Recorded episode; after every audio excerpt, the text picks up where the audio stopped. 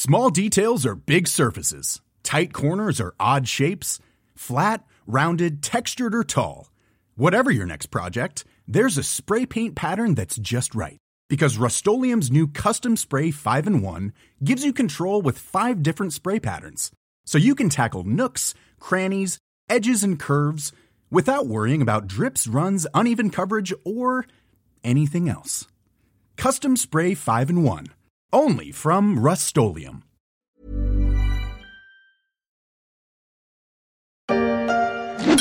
C'est pas du Yéméni, c'est du sous la vessie.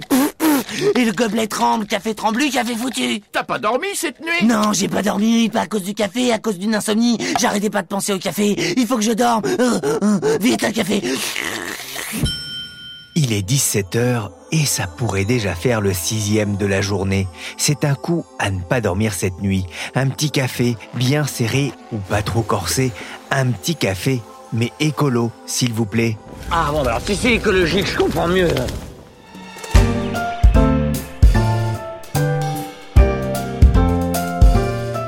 Je suis Pierrick Fay, vous écoutez La Story, le podcast d'actualité de la rédaction des Échos, un programme énergisant à retrouver sur toutes les plateformes de téléchargement et de streaming et tous les soirs dès 17h sur le site leséchos.fr.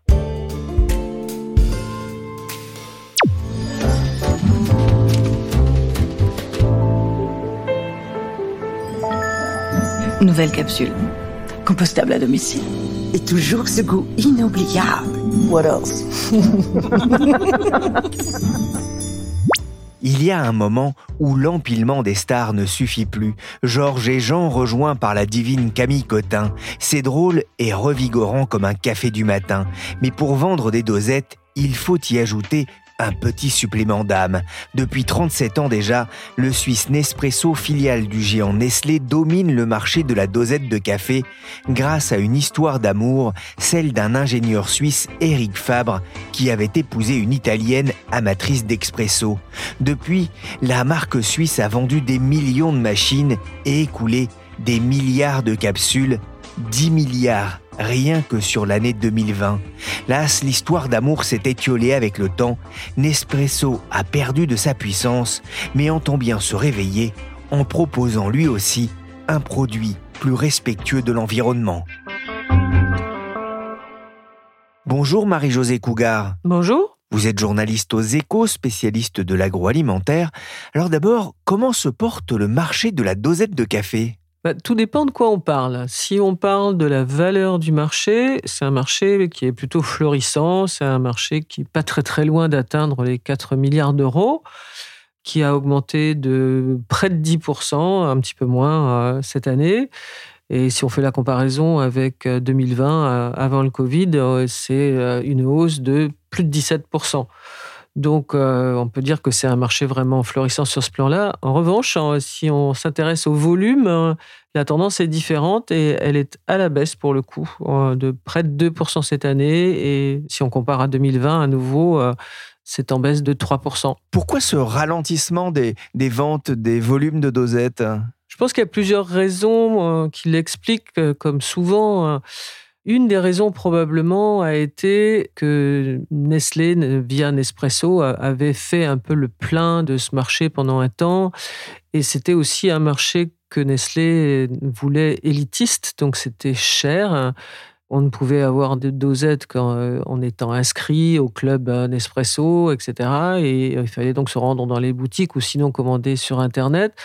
Bon, ça, ça a été euh, quelque chose qui peut expliquer qu'il y a eu une forme de, ralentissement peu à peu jusqu'à ce que les brevets qu'avait déposés Nestlé, Nespresso, quand ils ont entrepris d'exploiter les, les, dosettes ou les capsules, jusqu'à ce que leurs brevets, il y en avait 1700, tombent dans le public.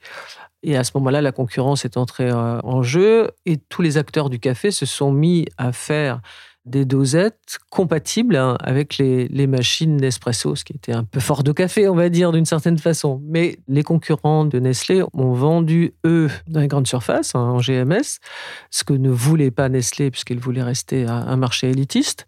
Et là, le marché a vraiment boomé, quoi, si on peut dire. Et puis aujourd'hui, on assiste à un phénomène un petit peu euh, différent. L'image des dosettes a été un peu écornée par le fait qu'elles sont polluantes, hein, que c'est autant de déchets euh, rejetés euh, dans l'environnement. Et même si Nespresso a organisé de, longue date la collecte de ces dosettes, cette image-là, elle, elle passe pas très très bien quoi auprès des, des consommateurs. Donc d'ailleurs, on voit que les acteurs du café qui sont sur ce marché se sont mis à faire des dosettes plus récemment de papier et des dosettes même compostables. Cela étant, les consommateurs ne sont pas encore vraiment habitués à, utiliser ces dosettes comme compost. Et puis, l'autre chose qui explique aussi que ça marche pas tout à fait bien, c'est que le système est perfectible parce que les dosettes de papier, elles restent plus ou moins collées dans, la machine, elles ne sont pas si faciles à extraire. Donc, on va dire peut mieux faire. Sûr que tu veux un café parce que tu es déjà très nerveux. Hein. Je m'en prendre aussi parce que ça va me remonter.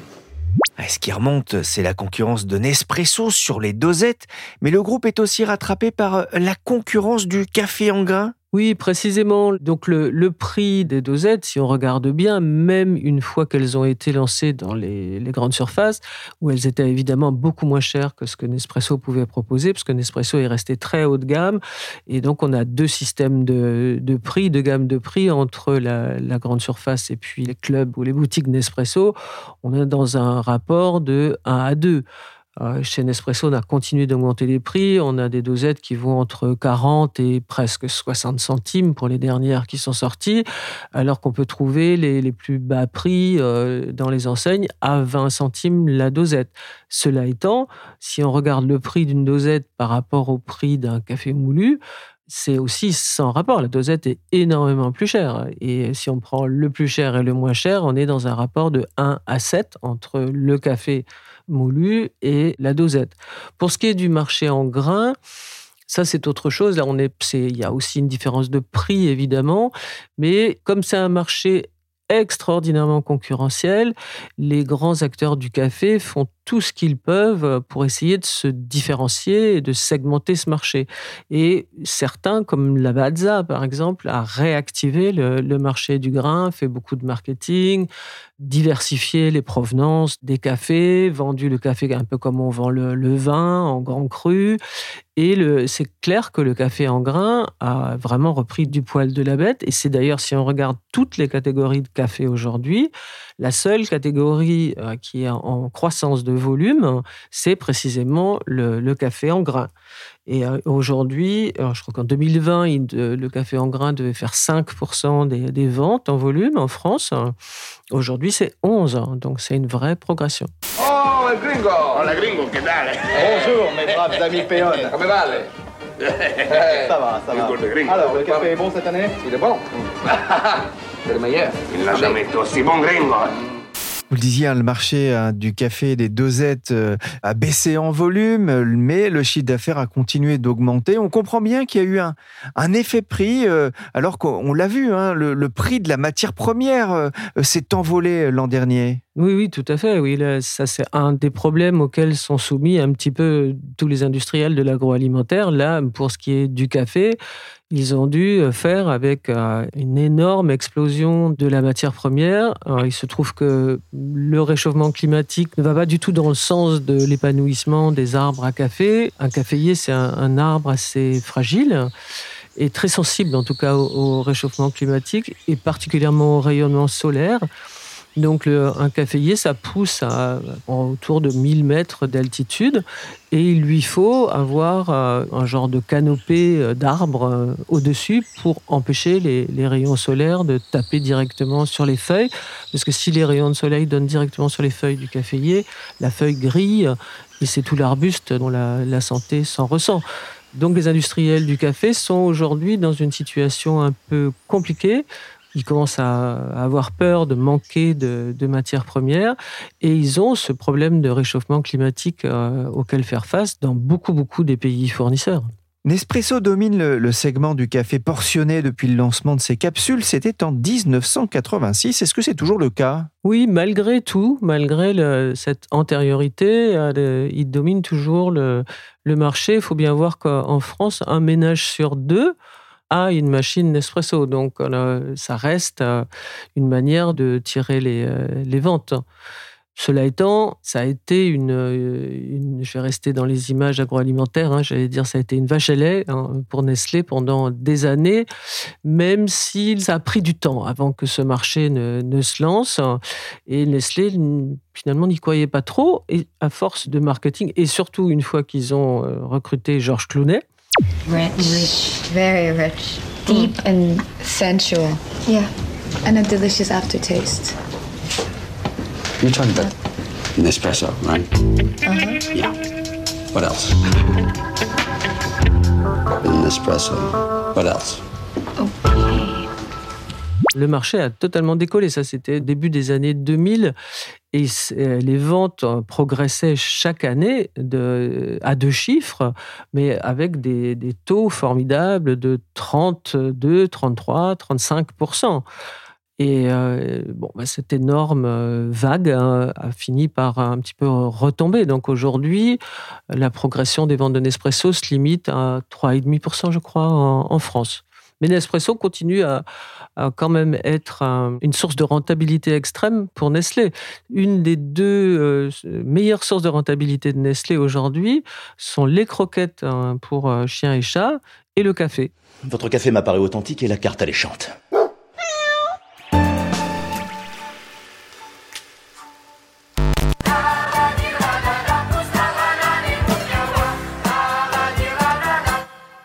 Moulkawa, le café pour la banane, je ne sais pas, mais j'ai lu que chaque jour, 2 milliards de tasses de café sont consommées dans le monde. Ça en fait du mou, ça en fait du filtre et ça en fait de la capsule.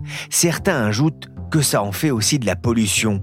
Selon une étude canadienne d'ailleurs, le café filtre serait moins écolo que la dosette car il consommerait plus de grains de café et plus d'électricité pour faire chauffer l'eau afin de maintenir la boisson à une température élevée.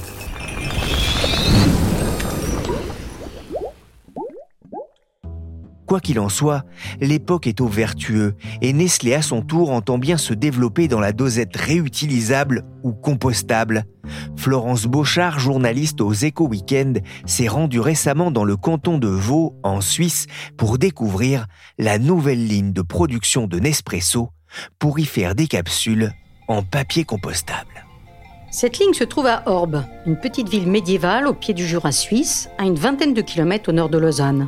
Par beau temps, on peut même voir le Mont Blanc. Nestlé a commencé par y fabriquer du chocolat lorsqu'il s'y est installé il y a plus de 100 ans, puis du Nescafé. Et en 2003, Orbe a été choisi pour accueillir les premières productions de capsules Nespresso, aujourd'hui réparties également sur deux autres usines installées dans la région. Sur les 190 000 m2 que compte au total l'usine, Nespresso n'en occupe que 20% Il y emploie 1300 personnes il suffit de se fier à l'odeur du café pour identifier les bâtiments naturellement. Ce site à la campagne a été retenu pour monter en puissance sur le créneau du compostable.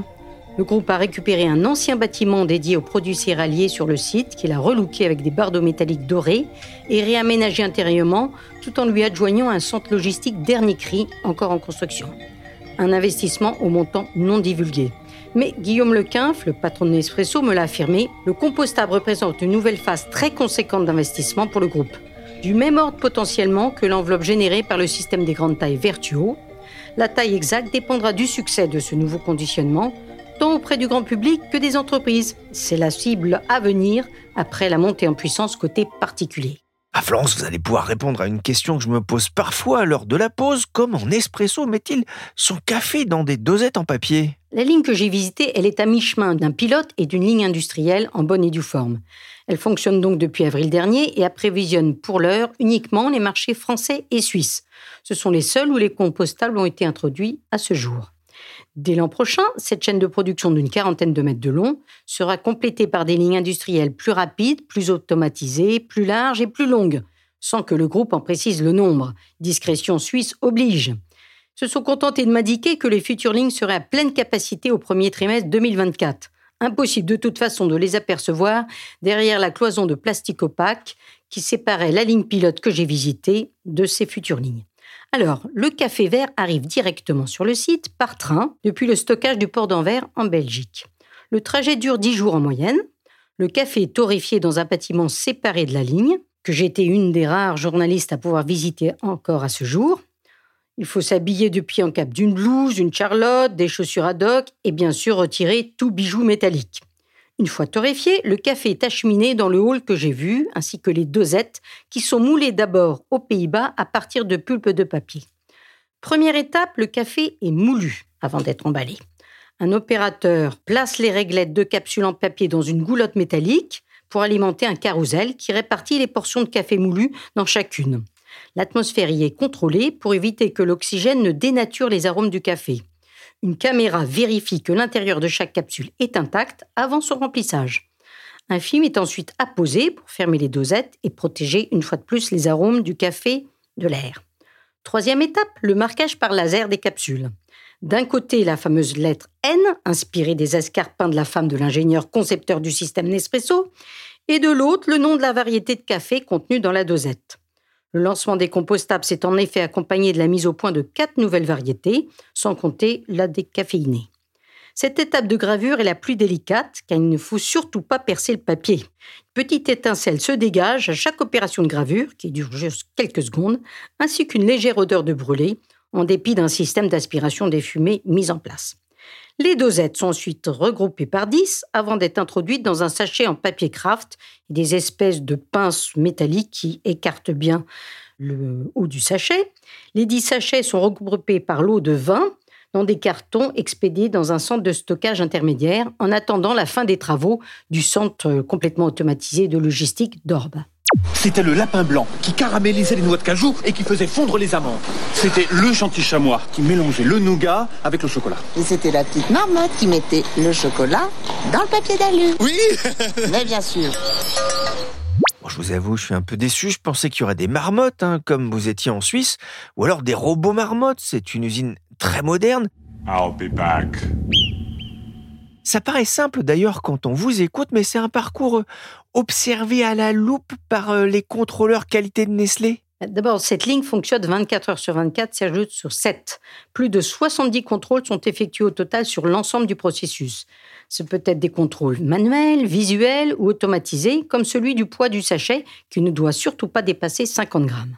Pour les tests d'étanchéité, j'ai pu voir Zoer, qui prend 12 sachets sur la ligne toutes les deux palettes, il les place euh, au centre d'une machine grande comme un gouffrier géant, dont il referme le couvercle, puis il fait le vide en appuyant sur une manette, et un voyant sur un écran placé à la base de la machine lui confirme si oui ou non l'étanchéité est impeccable.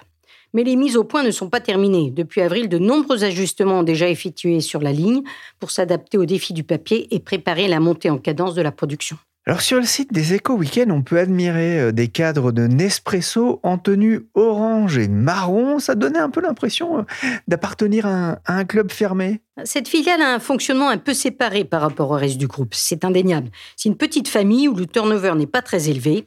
Ils ont encore une mentalité de start-upper quand il faut se mobiliser sur une innovation comme celle du compostable. Pour l'heure, une partie des opérateurs des lignes de capsules aluminium se relaient pour faire fonctionner la ligne pilote des compostables. Plusieurs salariés sont devenus également des pros du café testing, comme le directeur d'usine euh, Swen Rab. Trois fois par semaine, cet ingénieur de formation qui a travaillé chez Nescafé avant de rejoindre Nespresso pour le projet des compostables, entraîne son palais à tester du café vert. Cette année, pour les 20 ans de l'usine et le lancement des compostables, toute l'équipe a cuisiné sur place et partagé un fraisier géant de 40 kilos.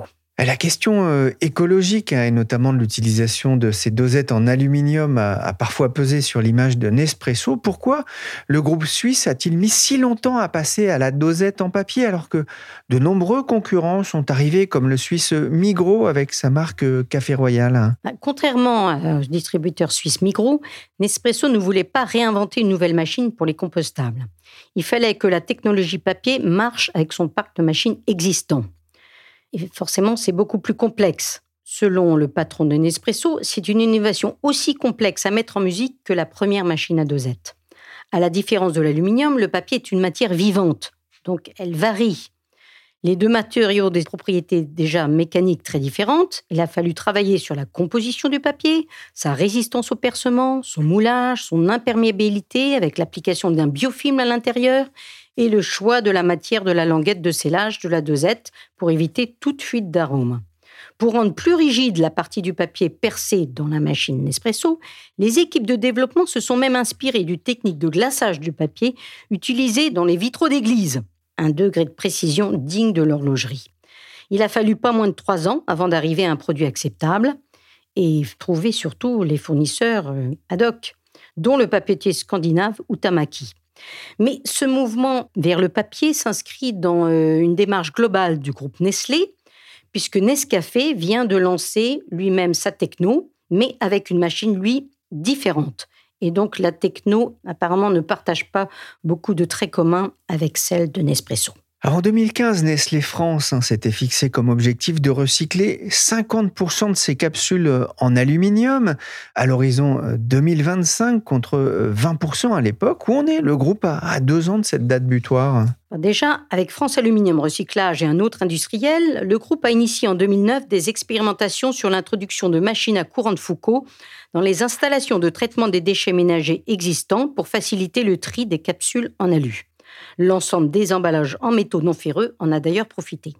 Dans son dernier rapport RSE, Nespresso estime que plus d'un Français sur deux peut déposer aujourd'hui sa capsule usagée dans le bac jaune avec la certitude qu'il sera traité. En France, près d'une soixantaine de centres sont aujourd'hui équipés de machines à courant de Foucault. Et à fin 2021, le groupe estimait globalement recycler 32% de ses volumes. Et son travail pour équiper de nouvelles collectivités se poursuit. Mais d'un pays à l'autre, ce peut être très variable c'est avant tout un défi culturel. Nespresso. En Suisse, par exemple, considéré comme la référence en matière d'organisation de tri des déchets, le taux frôle 70%. Avec l'introduction des dosettes compostables, le groupe propose une autre piste pour gérer l'après-café d'un point de vue environnemental. En Suisse, il a d'ailleurs engagé des négociations pour que ces dosettes rejoignent les circuits déjà établis de gestion des déchets. À Genève, un accord a déjà été trouvé, mais d'un canton à l'autre, la réglementation peut varier ce qui demande un travail de fourmi à l'échelle locale pour déployer un maillage territorial efficace. Pour le compostable, Nespresso milite pour une harmonisation des codes couleurs, par exemple, dans l'ensemble de la Confédération, comme il a déjà obtenu pour le recyclage de l'alu. À la bataille du petit café, hein, ça sera aussi une bataille du compostable. Quel est l'accueil justement des, consommateurs? Pour l'heure, les compostables suscitent un certain intérêt et beaucoup d'échanges de bonnes astuces pour euh, s'en servir entre clients. N'est pas rare en effet que les capsules en papier bouchent la machine, car l'eau fait forcément gonfler le papier. Donc ça demande d'autres réflexes qu'avec la capsule alu. Soit on la retire très rapidement, soit on la laisse justement plus longtemps afin qu'elle sèche et du coup qu'elle soit plus facile à retirer. Certains consommateurs de marchés autres que la France et la Suisse les réclament déjà si bien qu'un troisième marché devrait ouvrir en Europe. Nespresso ne fournit bien sûr aucun chiffre sur les premiers mois de vente. Les seules données aujourd'hui disponibles sont celles collectées par un cabinet d'études de marché conso comme Nielsen IQ, mais elles concernent uniquement le circuit de distribution des grandes et moyennes surfaces. Un circuit qui n'a rien à voir avec les canaux de distribution de Nespresso qui sont ses boutiques ou son site internet. Mais depuis quelques années, donc, la GMS accueille des compostables des marques distributeurs comme Auchan, Carrefour ou de petites marques comme Méo. La catégorie a toutefois du mal à percer. Selon les statistiques compilées par Nielsen, donc IQ, pour le marché français de la GMS, ce créneau des compostables plafonne à 1,8% d'un marché de dosettes compatibles Nespresso estimé à 698 millions d'euros. Sur une année glissante au 8 octobre dernier, leur part de marché a même baissé de 0,2% et leur place en linéaire a tendance à se contracter.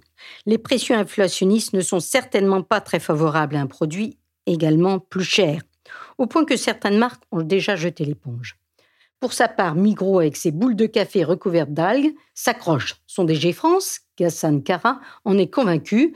Ce produit s'inscrit dans le sens de l'histoire et de la réglementation. Gageons que l'entrée en vigueur de la réglementation française sur le tri des biodéchets vers le compost au 1er janvier prochain devrait contribuer à sensibiliser les consommateurs. Si je vous suis bien, euh, les capsules en aluminium devraient quand même faire de la résistance? Oui, tout à fait. Et Nespresso se garde bien de prévoir euh, la fin des capsules en alu. Avec l'introduction du format papier, le groupe veut jouer sur tous les tableaux et laisser le soin aux consommateurs de faire ses choix. Mais il y a certainement un grand travail de pédagogie à faire côté papier, comme il y a eu pour l'alu. Nespresso a déjà sensibilisé le personnel des boutiques sur le sujet, mais il y a aussi tout un travail effectivement à mener auprès des consommateurs. Merci Florence Beauchard et Marie-Josée Cougar, journalistes aux échos. Vous avez bien mérité un petit kawa. Moi, ton café, c'est moi qui l'ai fait. Moi, ton café, olé. Cet épisode de la story a été réalisé par Willy Gann, chargé de production et d'édition Michel Varnet. Et pour ne rien rater de l'actualité économique, politique et sociale, mon petit conseil, abonnez-vous aux échos.